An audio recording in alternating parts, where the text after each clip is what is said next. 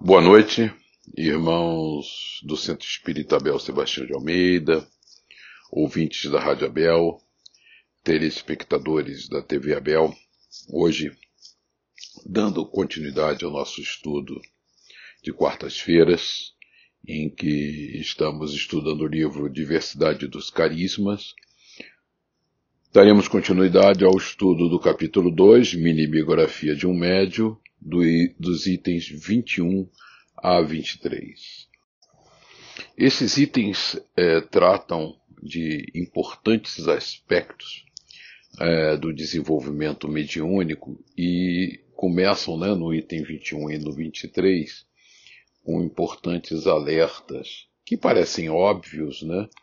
No item 21, os espíritos são gente, é, no item 22, um trabalho sobre um, finalização de um estudo sobre a harmonização do médium e o grupo. E no item 23, um importante comentário e análise sobre o aspecto da concentração que tanta inibição traz ao trabalho de desenvolvimento mediúnico. No item 21, os espíritos são gente, é, existe uma observação que parece óbvia né, é, para nós todos, mas que é sempre oportuna. E Hermínio fala: uma coisa é certa: trabalho mediúnico é atividade séria e não deve ser assumido sem nítida noção de responsabilidade. São muitos que se deixam atrair pelos aspectos mais dramáticos e fascinantes da fenomenologia, para se sentirem em pouco tempo desencantados com a rotina do treinamento, com o esforço, as renúncias, as dificuldades e perplexidades inevitáveis que acarretam não apenas o desenvolvimento como a prática regular da mediunidade.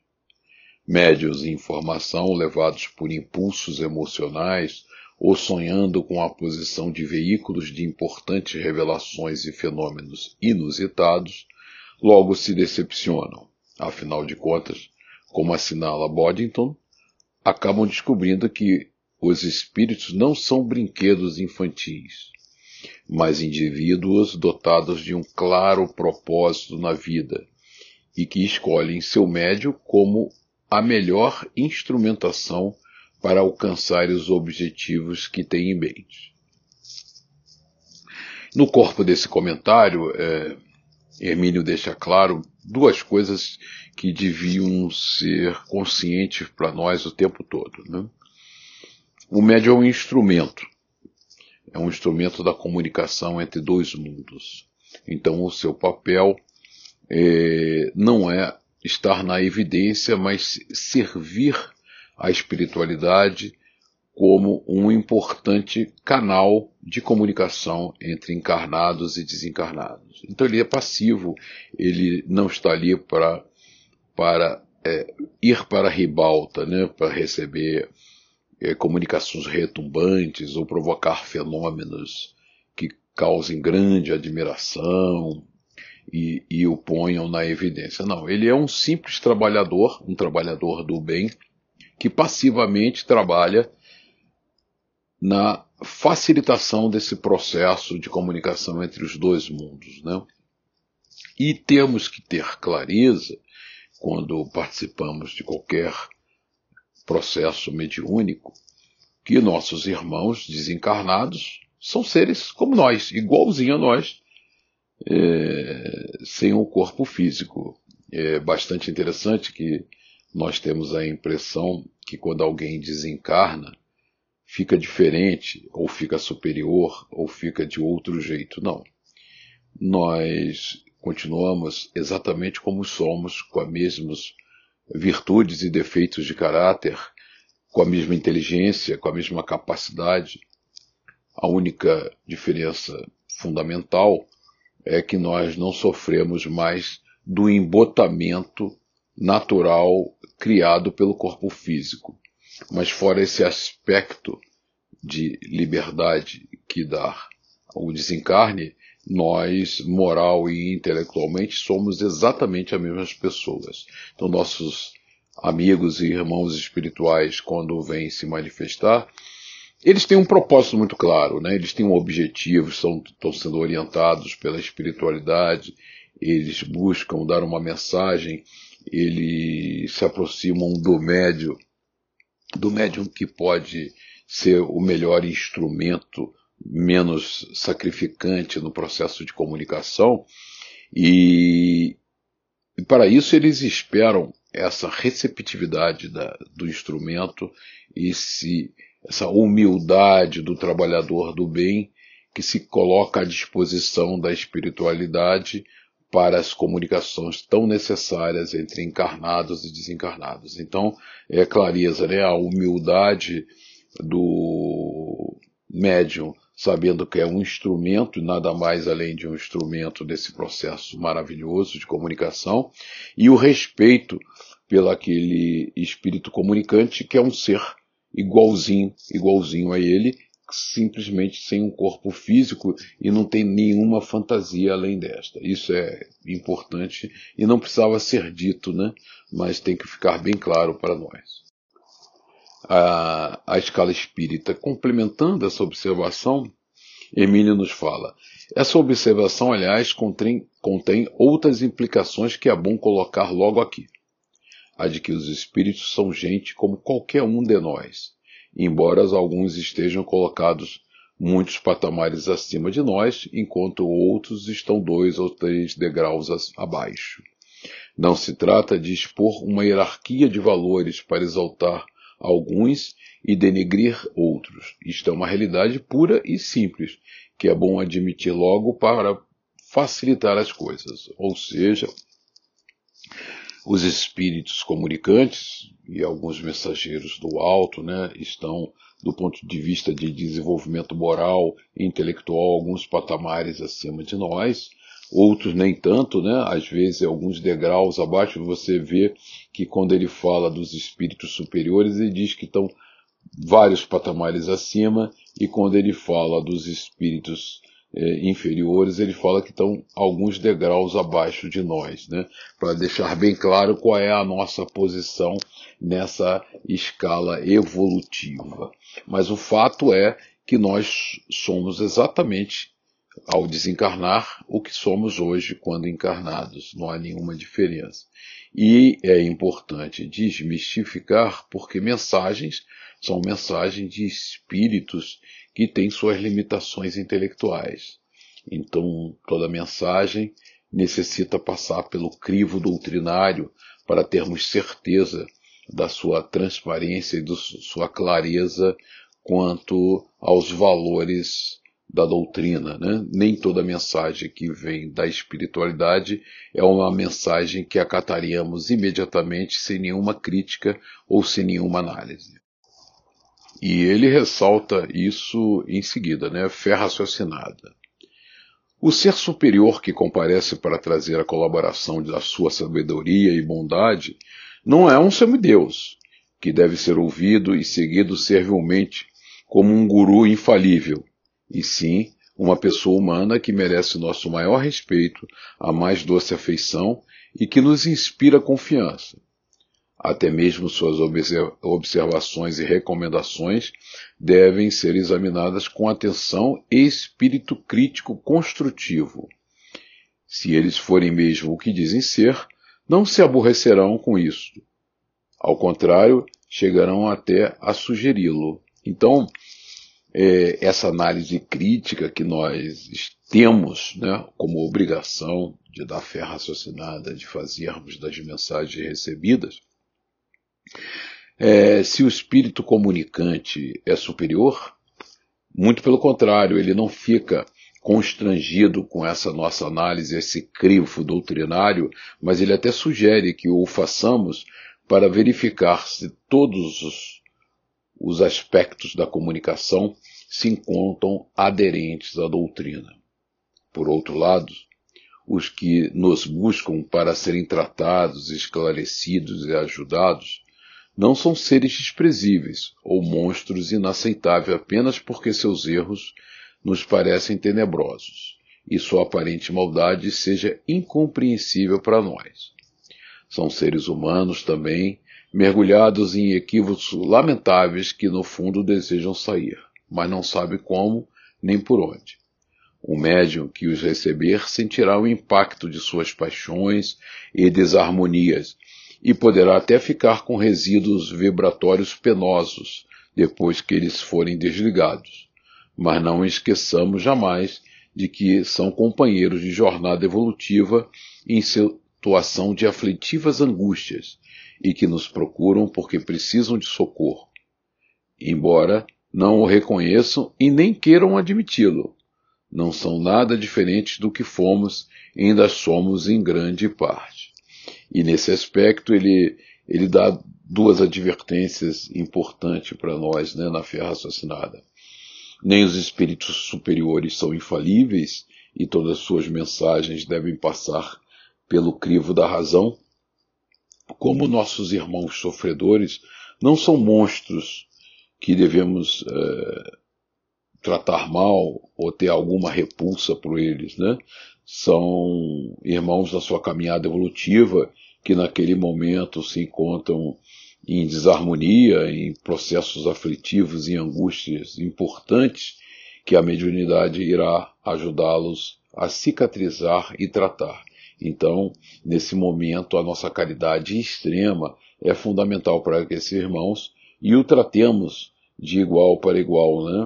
É, erramos também fragorosamente no passado e tivemos a necessidade de sermos auxiliados pelos mais evoluídos e nesse momento, como instrumentos da caridade, o recebemos e ajudamos no seu esclarecimento. Esgotada essa importante advertência que é, o item 21 contém, é, passemos ao item 22 e Hermínio fala sobre o médium, o grupo, e ele quer esgotar nesse item esse aspecto, tanto que ele chama de palavras finais. Para que trabalhos dessa natureza se desenrolem de maneira adequada, o médium tem de estar bem integrado no grupo que precisa oferecer condições satisfatórias para que todos se sintam bem. O trabalho, portanto, só é bom coletivamente quando é bom em cada indivíduo componente do grupo. Este, por sua vez, terá sempre a resistência do seu elo mais fraco, né? Como numa corrente, ela é tão forte quanto o elo mais fraco. Né? Quando você eh, tensiona aquela corrente, ela sempre romperá no elo fraco. E quando nós criamos um grupo, se comporta da mesma maneira. Não é tão fácil, portanto, para o médium em informação encontrar o grupo dos seus sonhos, mesmo porque na maioria das vezes, ele nem sabe ao certo quais as condições ideais para o trabalho que pretende realizar. Se suas faculdades estão ainda na fase inicial e necessitam de assistência competente para se desenvolverem corretamente, suas dificuldades de adaptação talvez sejam menores, desde que tenha a felicidade de encontrar um bom grupo, porque se instruirá dentro dos padrões ali adotados se já está desenvolvido a ponto de poder participar de tarefas mediúnicas em andamento ali, poderá ter dificuldades bem maiores, como vimos no caso de Regina. Com a dose certa de boa vontade de compreensão de parte a parte, tais arestas poderão, arestas poderão ser eliminadas. Se, porém, o médium sente que não há como adaptar-se àquele tipo de trabalho ou àquele grupo em particular, deve continuar sua busca. Do contrário, sua maneira específica de exercer a munidade está acarretando problemas para o grupo, que prefere trilhar outros caminhos, como também o modo de trabalhar do grupo estará sempre criando nele um confronto que gera desconfortante mal-estar e até mesmo conflitos mais sérios que precisam ser evitados. E nesse processo de harmonia do trabalho, né, é, do grupo de desenvolvimento mediúnico, existe, e vai existir sempre, né, na convivência de grupos de trabalho de qualquer natureza, é, o novo entrante, o, membro novo daquele grupo, tem que se amoldar às características e regras de trabalho daquele grupo. E tem que ter, e tem que existir humildade e flexibilidade para moldar-se às realidades. Né? Então, o grupo e o dirigente do grupo de desenvolvimento mediúnico tem que entender algumas características daquele médium e flexibilizar algumas metodologias a fim de acomodar melhor o trabalho dele dentro do grupo, como aquele médium tem que se disciplinar e corrigir certos aspectos do seu comportamento mediúnico para se adequar às diretrizes da casa. Mas Hermínio deixa sempre a porta aberta, né? E algumas vezes essa compatibilidade tão desejada e essa harmonia do grupo não pode ser alcançada ou é difícil de ser alcançada. Então, ele abre dizendo o seguinte: é, não houve essa integração harmoniosa que não gere tensões e problemas entre as partes, e, e que o médium não consegue se adaptar àquele tipo de trabalho, ele deve continuar sua busca, né? Outras casas, outras metodologias, para que ele continue a sua educação mediúnica. Então, é muito interessante porque Hermínio não coloca que existe um método universal único exclusivo em que é a matriz de trabalho e de desenvolvimento mediúnico. Né? Ele, ele deixa claro que existem diretrizes muito importantes, né, estão na codificação, mas que a forma de conduzir de cada casa espírita é, tem as suas peculiaridades e nem sempre o médium se adapta perfeitamente àquele processo e nem sempre o grupo o aceita na forma como ele é. Isso não é nenhum desastre, né? É, só demonstra que ele tem que continuar sua busca em outras paragens. A harmonia é possível, né? Ainda tratando desse processo de harmonização do médium no grupo, Hermínio nos coloca. O período de adaptação do médium ao grupo, portanto, é sempre uma fase delicada, tanto na vida do grupo quanto na carreira do médium. Exige atenção especial, compreensão, tolerância de parte a parte, mas não concessões prejudiciais de um ou de outro lado, que resultem em prejuízo para ambos. Isto quer dizer que nenhum médio deve impor suas condições ao grupo, qual pretende servir, alterando drasticamente procedimentos e ditando normas e condições, nenhum grupo deve obrigá-lo a aceitar condições, segundo as quais se torne impraticável para ele exercer sua mediunidade de maneira satisfatória. O problema é complexo. Insistimos em dizer porque mesmo em tais posições de respeito mútuo, ou por causa disso, tanto o médium deve permanecer receptivo a observações destinadas a colaborar no aperfeiçoamento de suas faculdades, como o grupo deve examinar com atenção observações que o médium recém-chegado tem a oferecer sobre o trabalho e que possam resultar em aprimoramento dessas tarefas. Se cada um se fecha em sua torre de marfim e fica expedindo decretos, leis irrevogáveis e indiscutíveis, não, não há como chegar a um entendimento. Sei que é difícil acolher críticas, mesmo justas, mas nós só evoluímos mudando, só melhoramos corrigindo defeitos e equívocos. Um pouco de umidade, de parte a parte, é a única forma satisfatória e fecunda.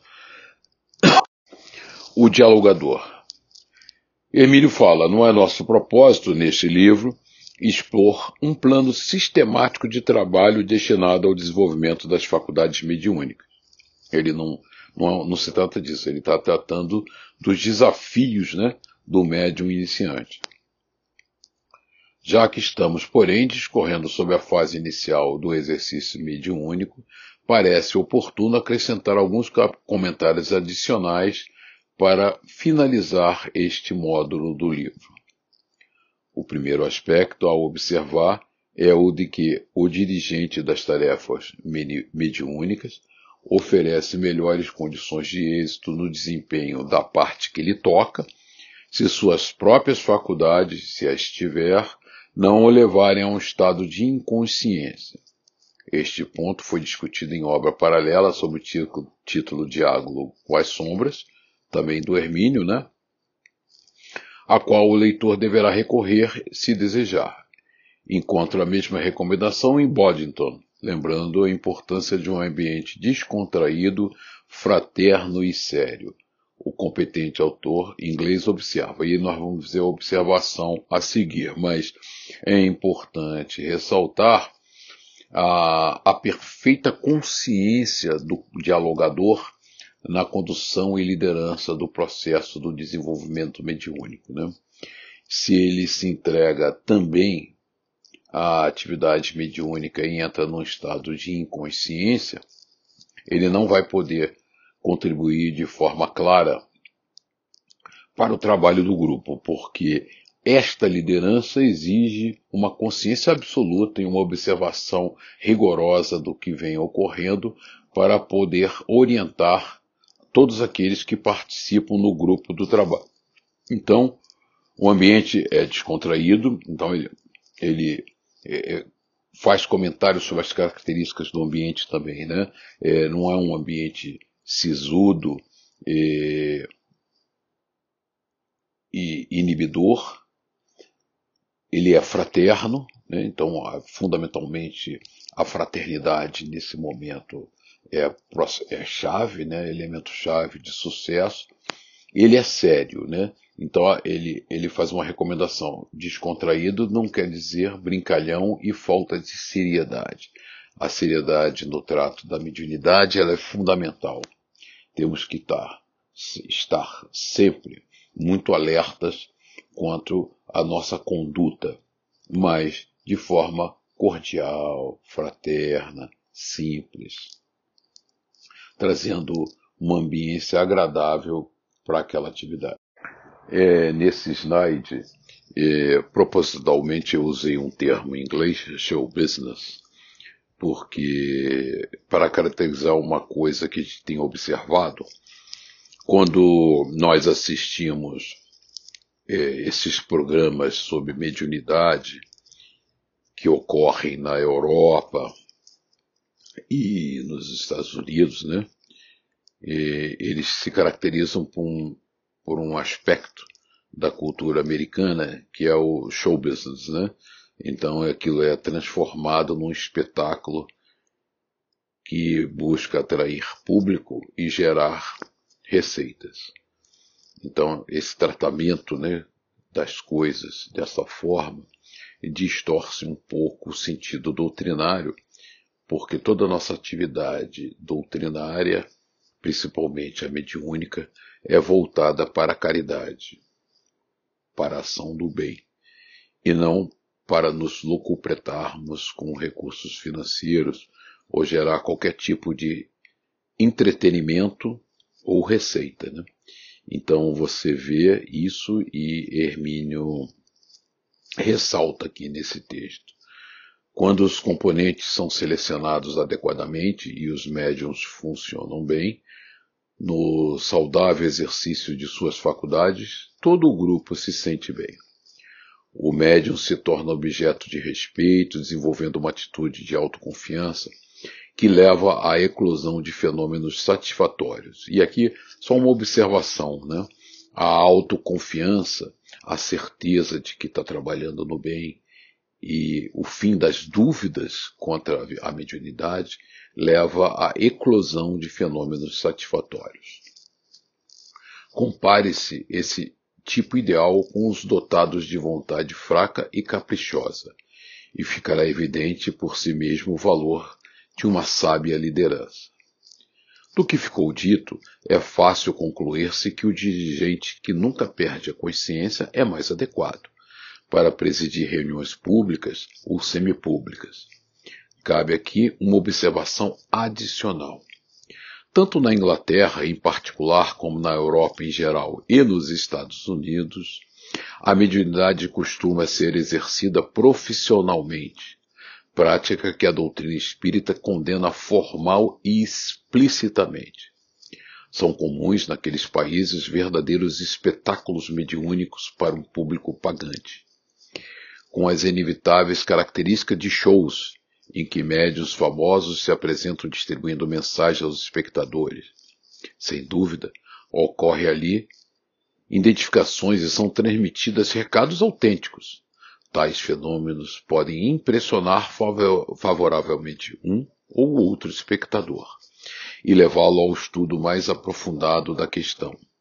Mas isso não retira a exibição inequívocas características de espetáculo público, de diversão, entretenimento, mais ou menos inconsequentes. Essa, esse é um alerta fundamental, e daí nós termos adotado o título em inglês de show business.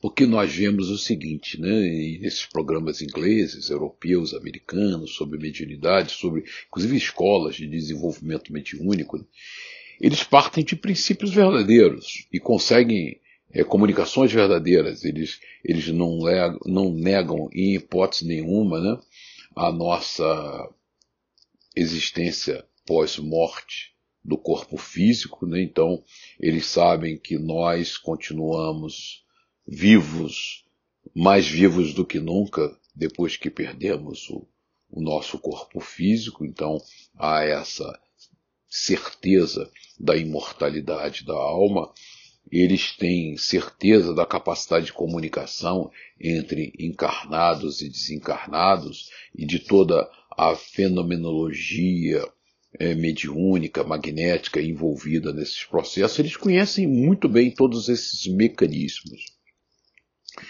E, então, porque, o que eles diferem da nossa prática mediúnica nas casas espíritas do Brasil? Porque é, como vocês podem lembrar muito bem, a doutrina está é, tá baseada no tríplice aspecto, né? filosofia, ciência religião. E o aspecto, né, essa vertente religião, é a que nos conecta a Deus, é religare, religar a Deus, né? é a atividade caridosa, é a atividade de amor ao próximo, é a atividade edificante e transformadora moral.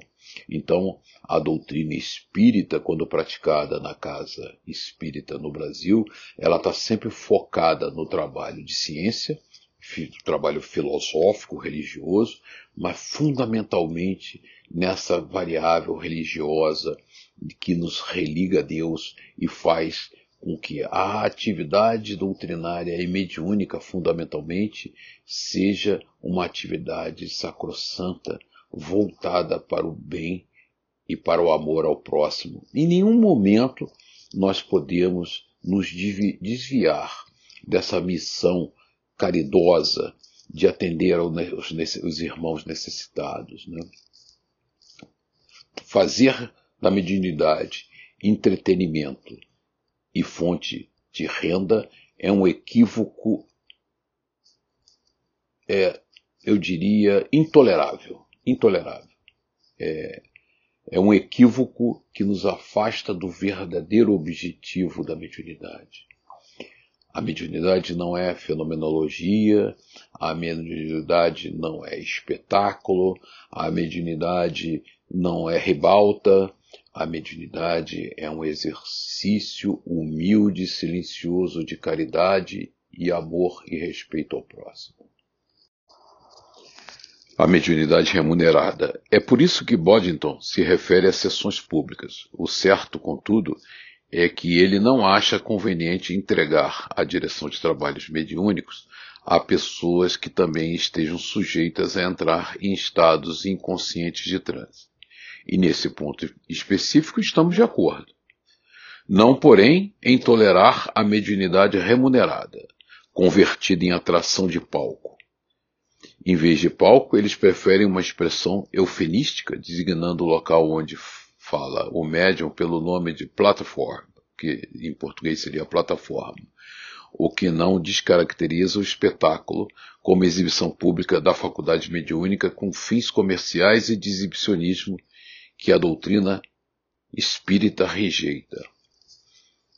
Ela não só rejeita, ela rejeita, ela não tolera, ela não aprova, é, o show, fazer da mediunidade um show, uma atividade de entretenimento, e obter desse show remuneração é hediondo, é intolerável.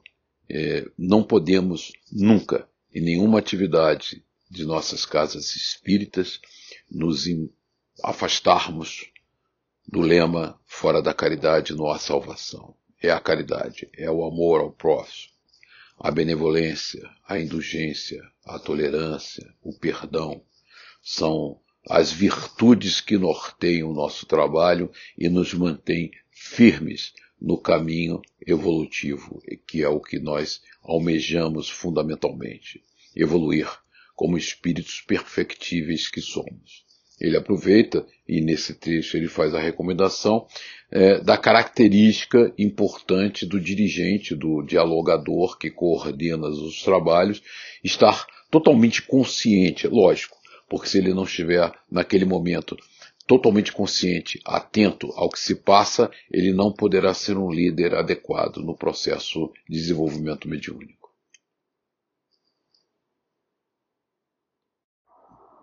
No item 23, e vamos entrar no assunto que tomará a maior parte do nosso tempo de estudo, o que é a concentração. O Hermínio propõe uma reflexão importante sobre isso. E sobre o tema concentração, Hermínio vai tecer alguns comentários importantes eh, sobre esse aspecto que podem inibir o desenvolvimento mediúnico e ele desmistifica um pouco o tema. Ainda em conexão com o trabalho inicial do médio, convém discutir, embora sumariamente, o problema da chamada concentração. São muitos os dirigentes de trabalhos mediúnicos que exigem concentração de todos os participantes do grupo. O termo, contudo, é um tanto nebuloso no seu significado, nesse contexto, e, portanto, dúbio em suas implicações e consequências. Quando experimentei pessoalmente o fenômeno da regressão da memória, vir a propósito o livro A Memória e o Tempo, aliás, livro que eu recomendo a todos, é um livro que eu diria de leitura obrigatória, aliás, fica aqui a, a sugestão para que seja o próximo livro a ser estudado nessa série. Ele acrescenta muito à nossa experiência. Aprendi que o trabalho de indução ficaria prejudicado, quer dizer, a indução no processo de regressão de memória, né? E prejudicado ou arruinado de todo se exigisse dos sensitivos uma atitude de severa concentração. Tão interessante que a partir da experiência dele, nós vamos ver isso de forma muito clara no livro A Memória e o Tempo, o estado de concentração severa atrapalha o processo de indução da regressão de memória. Em vez de qualquer esforço consciente destinado a obter a clássica concentração, o que se pedia era exatamente uma atitude de relaxamento e descontração, deixando que o fenômeno ocorresse naturalmente, segundo sua própria dinâmica.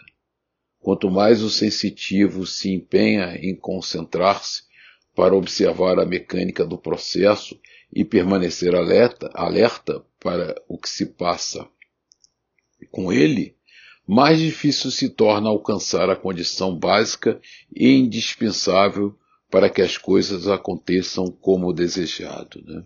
Então, essa concentração absoluta, a monoideia, e todas aquelas técnicas de tentar dominar a mente acabam atrapalhando esse processo de indução ao transe mediúnico. É, no processo de regressão de memória, é, o Hermínio, vocês vão ver, usa muito das técnicas psicanalíticas, né? De deixar a pessoa relaxada, né? numa deitada, numa cadeira muito confortável, para que ela entre, inclusive, naquele processo de adormecimento, tal, em que ela relaxa totalmente e se desprende do corpo físico de forma a facilitar esses fluxos é, induzidos de pensamento, sejam anímicos ou mediúnicos. O relaxamento. Dificilmente o sensitivo terá condições, né, o médium, de funcionar como agente dos fenômenos e instrumento deles ao mesmo tempo em que os observa como espectador. Então, esse, esse duplo papel acaba trazendo muito prejuízo. É certo que após reconduzido ao estado normal de consciência, em vigília, um exame retro, retrospectivo de tudo quanto ocorreu suscitará lembranças e impressões mais ou menos vivas do que se passou com ele. Mas, de modo geral, o esforço da chamada concentração é uma das principais causas inibidoras do fenômeno. Sei que estamos aqui a discorrer sobre fenômenos anímicos, desprendimento, regressão de memória, transe magnético, etc., que é toda a experiência do Hermínio no livro A Memória e o Tempo. Mas a experiência, como o assunto indica, que há uma só realidade subjacente, tanto no fenômeno anímico quanto no fenômeno mediúnico, dado que estão ambos apoiados no mesmo instrumento básico da sensibilidade. E em alguns, algumas modalidades da mesma capacidade de desdobramento do corpo espiritual. Apesar de valiosa, a concentração facilmente se transforma num estado mental que frustra seu próprio objetivo ao restringir a emissão de força magnética. Escreve Boddington em University of Spiritualism, no livro dele, Universidade do Espiritualismo. Né? Ele se apoia muito no, nesses estudos do Boddington, mas o que a gente vai ver no Memória e o Tempo é que ele induz uh, o sensitivo, no caso da regressão de memória, mas mesmo no caso mediúnico, médium, a um estado total de relaxamento em que ele deixa o pensamento fluir e permite, e aí ele vai em seguida nos explicar como funcionam esses mecanismos mentais do consciente, do subconsciente e do inconsciente. Mente ocupada.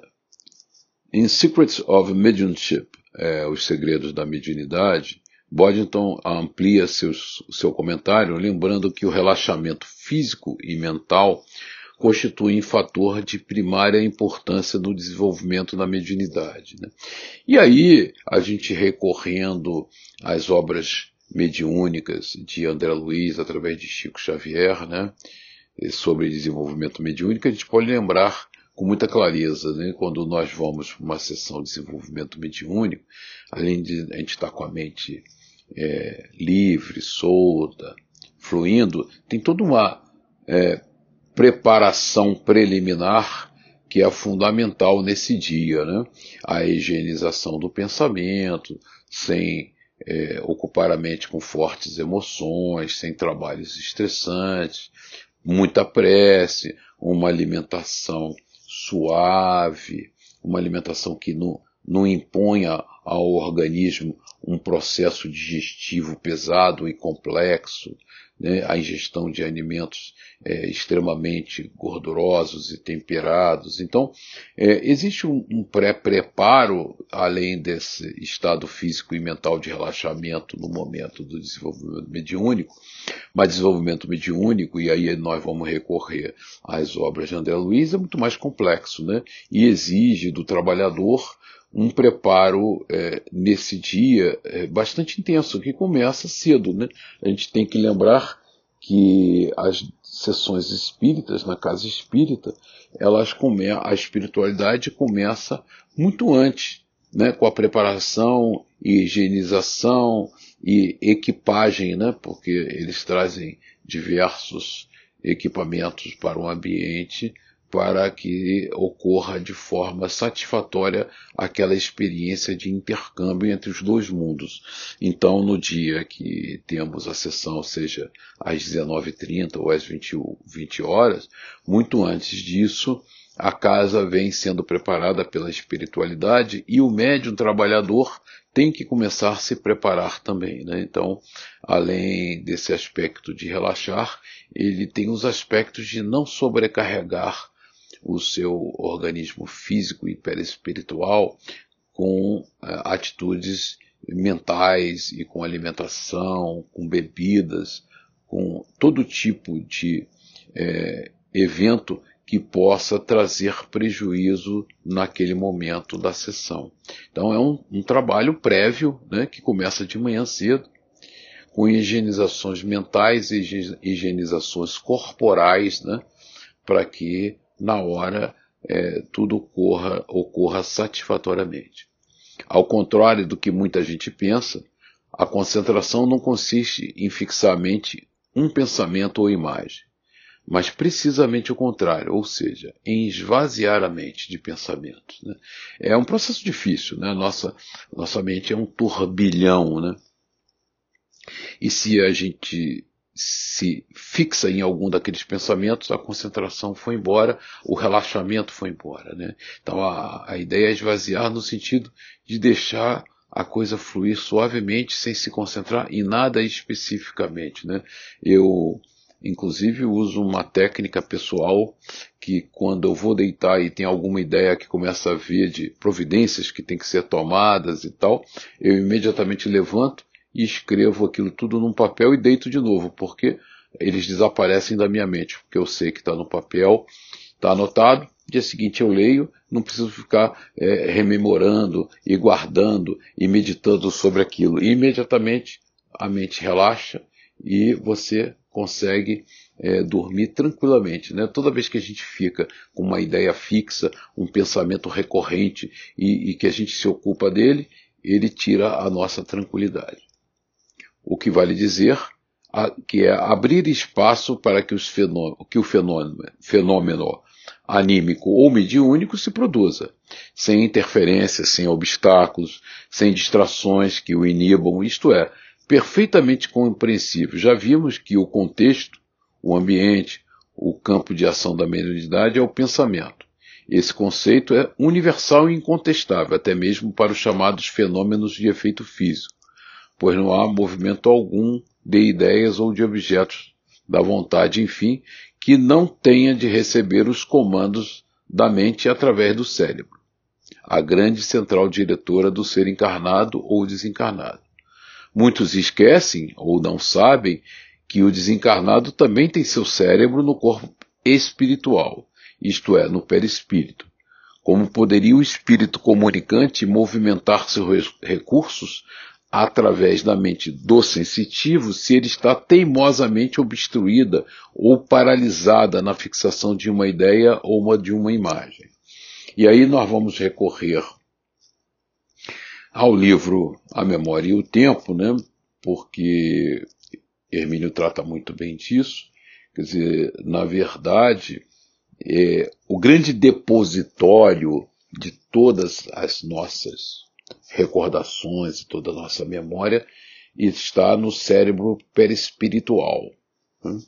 E o cérebro material é um instrumento da manifestação daquela vontade nossa no corpo físico, no campo material. Então, o cérebro físico, na verdade, quando ele reproduz os pensamentos, os desejos e as vontades que nós imprimimos a ele, ele o reproduz atra através, como nós já vimos, de processos eletroquímicos, né? E toda vez que esses circuitos é, mentais no processo de sinapse estão ocupadas com ideias e pensamentos que nós estamos enviando para a mente física, é difícil de um comunicante, de um espírito comunicante que está ao nosso lado usar o mesmo recurso, porque aquele computador de bordo, né, aquele computador instalado no nosso corpo físico está, está demasiadamente é, ocupado, né? Então, o, né, quando a gente mede no nosso computador o tempo de ocupação da CPU, né, a, o cérebro do computador, quando ele está demasiadamente ocupado, o tempo de ocupação da, da CPU chega a 80, 90, 100%, tudo fica lento, tudo funciona mal, todos os nossos aplicativos funcionam muito mal, né? Então, nós temos que estar muito atento para isso, né? É, eu e Gilberto ficamos sempre monitorando o computador que nós fazemos o streaming da TV Abel para identificar é, o tempo de ocupação da CPU. Né? Então, a CPU está com uma taxa de ocupação na casa de 17, 20% da sua capacidade operacional, a gente sabe que tudo está fluindo bem, nós não perdemos nenhum quadro, não há interrupção da transmissão, mas se o tempo de ocupação é, da CPU começa a ficar elevado, começamos a ter ruído na, no processo de transmissão do streaming da TV Abel e prejuízos para a recepção. Então a gente está sempre monitorando. Acontece a mesma coisa com o médium. Se nós, no processo de desdobramento do corpo físico, continuarmos ocupando o cérebro material com um conjunto de pensamentos e informações, nós vamos estar bloqueando, né, fazendo overflow da capacidade de uso daquela máquina e, e, e impedindo ou prejudicando a comunicação de um, uma outra inteligência que queira é, transmitir uma mensagem para nós. Estamos encerrando hoje a primeira parte do trecho do nosso estudo. Desejamos a todos paz, esperança que Jesus, o nosso meio e amado Mestre, nos ampare e sustente hoje e sempre. Que tenhamos um final de noite muito feliz. Boa noite.